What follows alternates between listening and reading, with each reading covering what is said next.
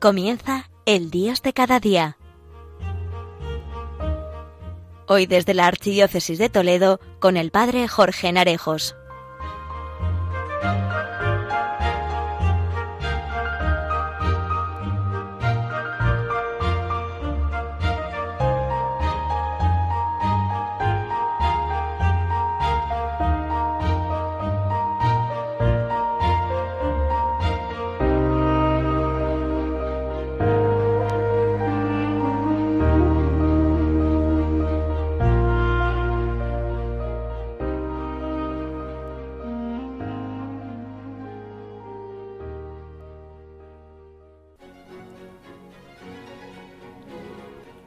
Muy buenos días a todos, queridos oyentes de Radio María, a este programa del Dios de cada día. Seguimos en este cálido mes de agosto donde el verano sigue avanzando de manera atípica, incluso en las actividades parroquiales, continuando con aquello que no se pudo hacer en los meses anteriores. Aquí en nuestra parroquia estamos de lleno en las comuniones. El fin de semana pasado un grupo, este fin de semana que viene otro, y así con los diversos sacramentos. Hay un dicho muy conocido que dice, las buenas historias solo le ocurren a quien sabe contarlas. Ante estos momentos que vivimos es muy importante la actitud con el que vivimos las cosas. Es lo que va a hacer de ti una persona agradable, optimista o desagradable y negativa. De ello vamos a reflexionar en este espacio. Damos comienzo. Como pan pequeño, como pez chiquito, en tus manos todo cobra sentido. Como pan pequeño, también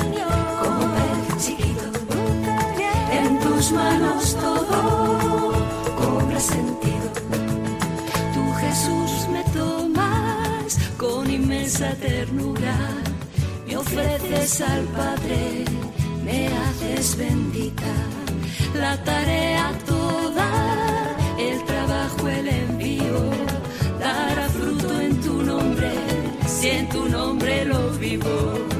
Como pan pequeño, como pez chiquito, en tus manos todo cobra sentido.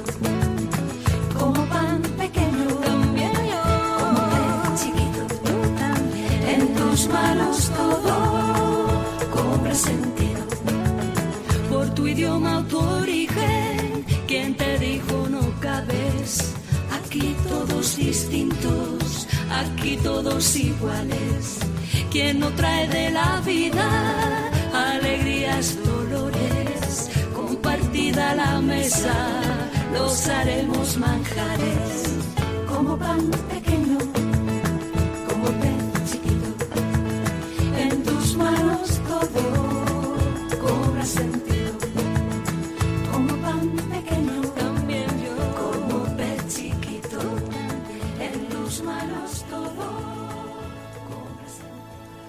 En tus manos todo cobra sentido, y así es. Todos en las manos del Señor es algo grande. Como decía al inicio del programa, las buenas historias solo le ocurren a quien sabe contarlas. Y algo de cierto hay. No es que esas personas tengan un imán para las buenas historias, creo yo. Como si a ellos les pasasen más cosas divertidas o más románticas o más sorprendentes que al común de los mortales. Más bien imagino que les ocurrirán las mismas cosas que a todo el mundo. Pero su mirada sabe cambiarlas, de un modo que se vuelve una gran historia que contar.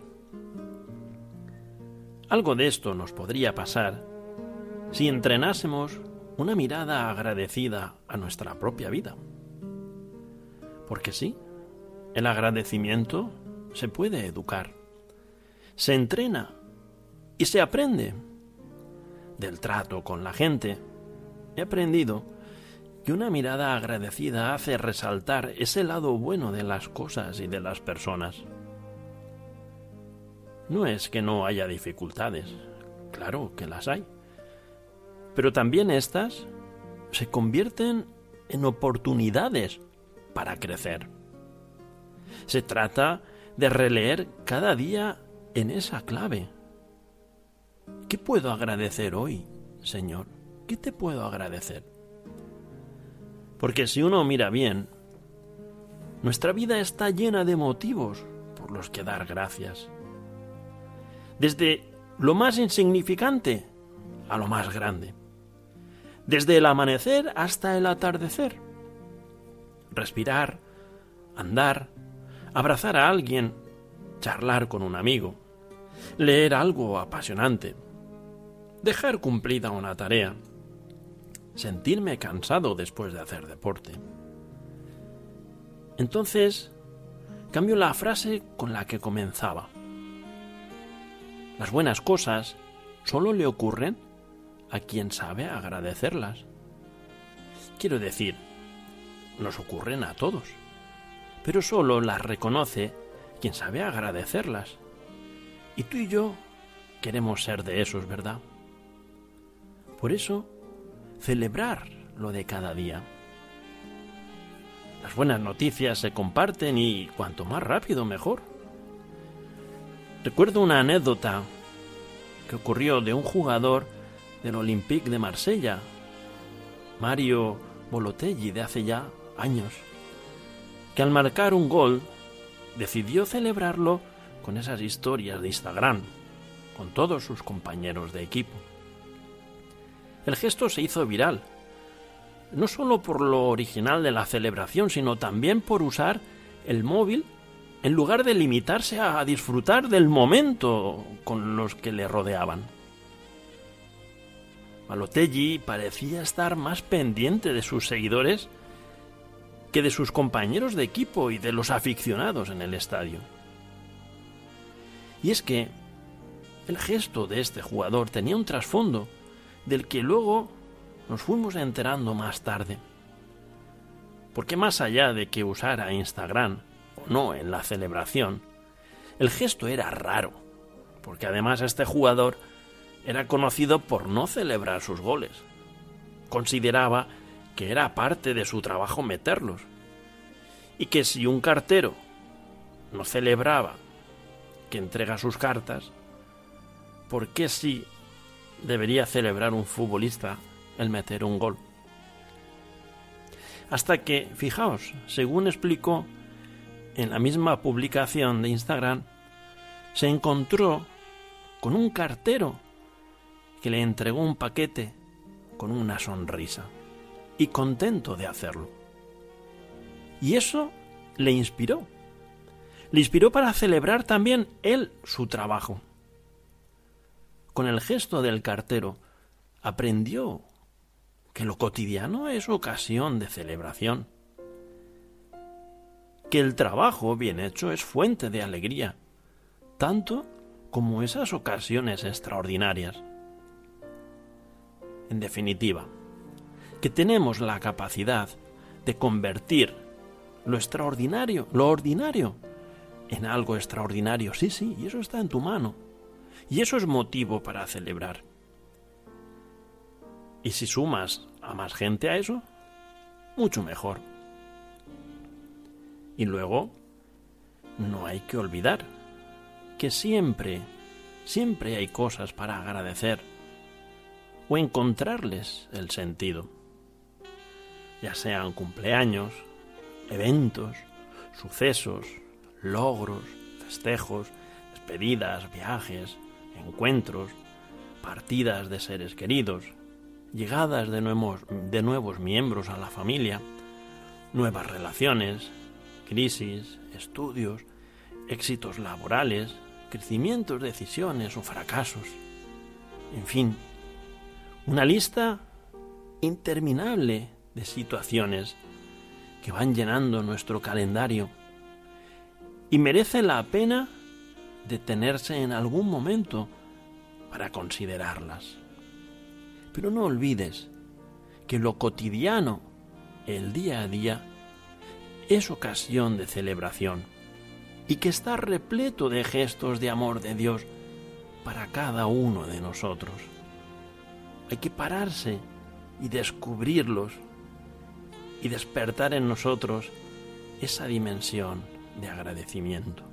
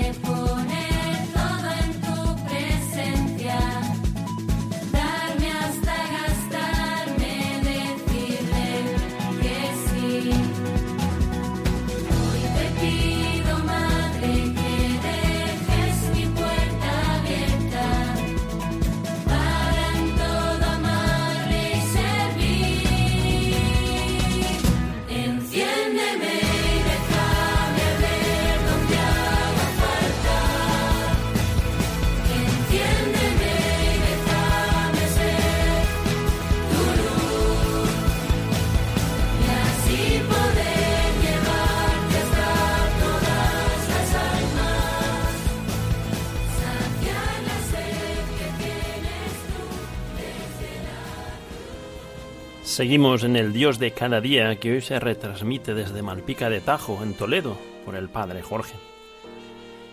Estamos reflexionando que en estos momentos que vivimos es muy importante la actitud con que vivimos las cosas y cómo debe aflorar en nosotros una actitud de agradecimiento y cómo los gestos sencillos de cada día son importantes. En este campo también se ha de tener en cuenta a los que tenemos a nuestro alrededor y cómo los miramos o juzgamos.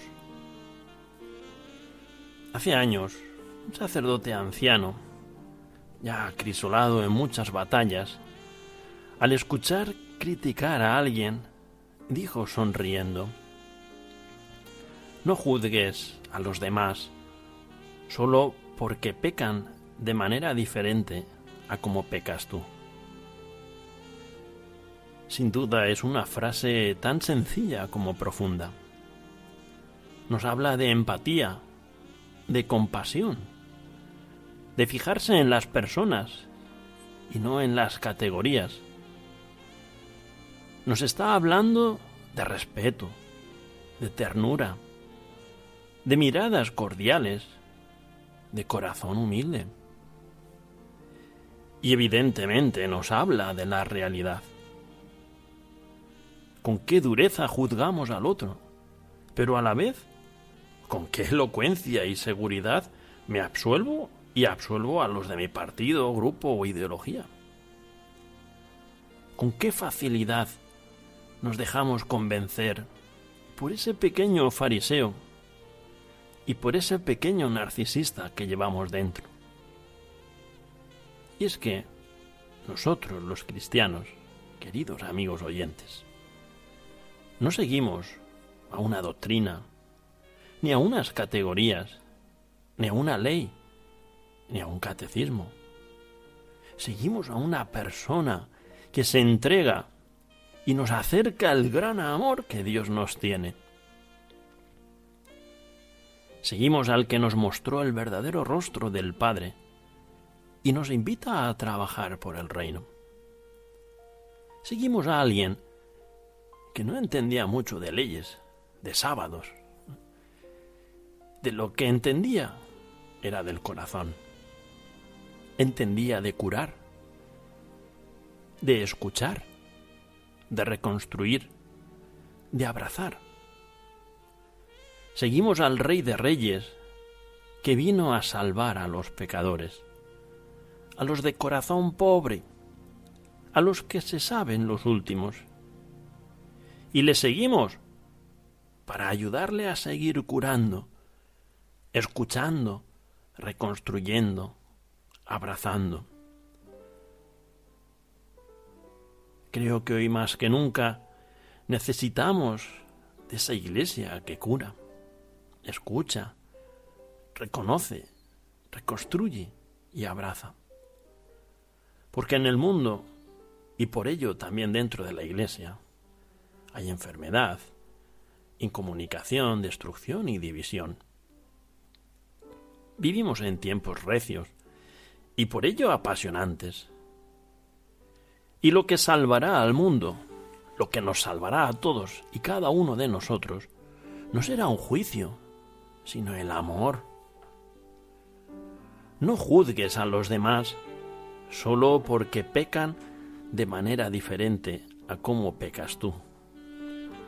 Porque el otro, mi prójimo, pecador como yo, puede decir de sí mismo y con verdad lo que el Papa Francisco nos ha recordado en ocasiones. Soy un pecador en el que el Señor ha puesto sus ojos. Así es. Y así, con esa mirada tierna de Dios en ti, tu situación ante las dificultades, ante las pruebas, cambiará y será distinta. No solo hacia las personas que hay a tu alrededor, sino también a esas diversas situaciones, temporadas, relaciones que se convierten en pruebas, en dificultades o en retos para la vida. Pueden ser algún conflicto o fracaso, incluso el exceso de trabajo o su defecto, el amor o el desamor, las épocas de exámenes que parecen abocarte a un túnel, en fin, mil cosas. Ciertamente, a veces percibo las pruebas como dificultad, como tormenta. Una dificultad que me paraliza o que me consume demasiadas energías. Por eso hoy en esta mañana quiero parar un rato y pedirte, Señor, que afronte aquello que viene cada día como un reto. Un reto que puedo afrontar y superar. Que te descubra, Señor, ahí en medio de la tormenta. Nos dices en Mateo 6, 47, 51. Anochecía y la barca estaba en medio del lago y él a solas en la costa. Viéndolos fatigados de remar porque tenían viento contrario, hacia la madrugada se acercó a ellos caminando sobre el agua, intentando adelantarlos. Al verlo caminar sobre el lago creyeron que era un fantasma y gritaron, pues todos lo habían visto y estaban espantados. Pero él inmediatamente les habló y les dijo, Ánimo, soy yo, no temáis.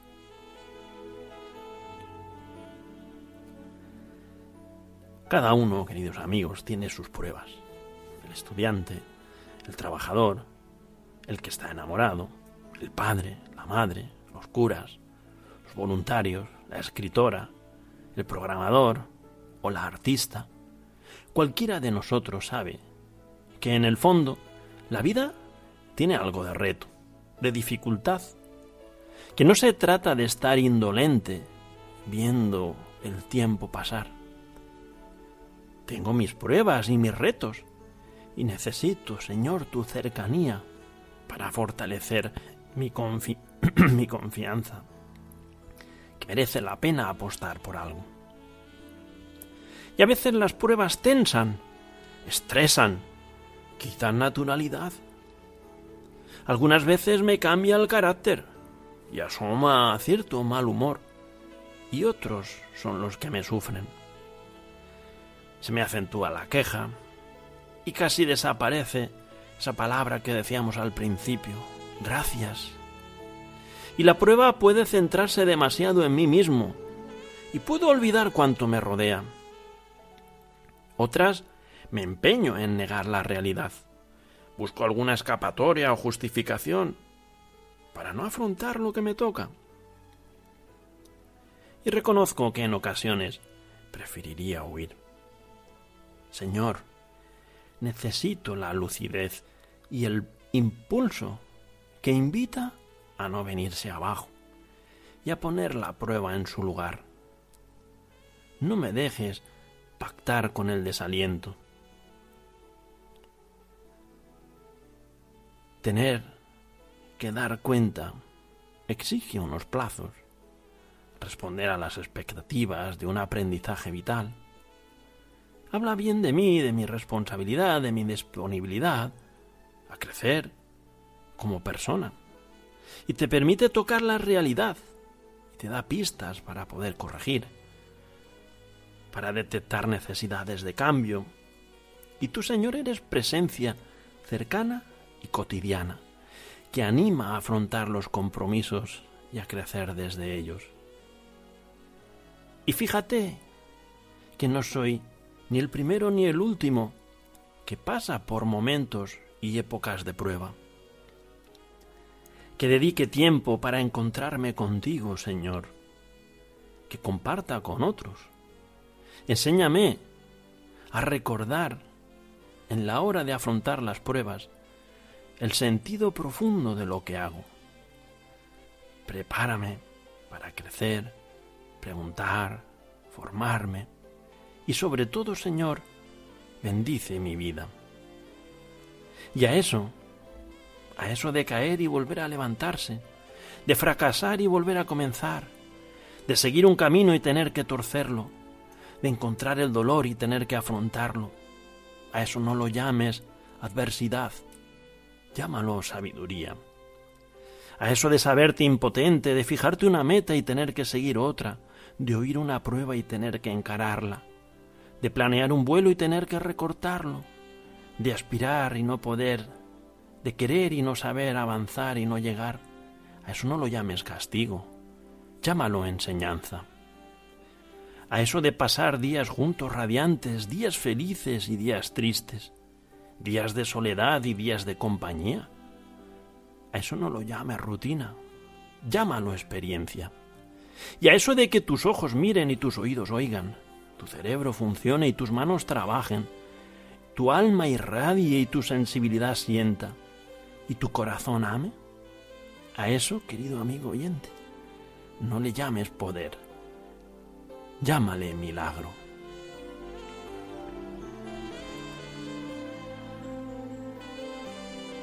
Qué grande es el amor que Dios nos tiene y cuántos detalles nos da cada día. Queridos amigos oyentes, la próxima emisión desde Malpica de Tajo será el 16 de septiembre. Que Dios te bendiga y tengas un feliz día. Y recuerda, no dejes de ser agradecido.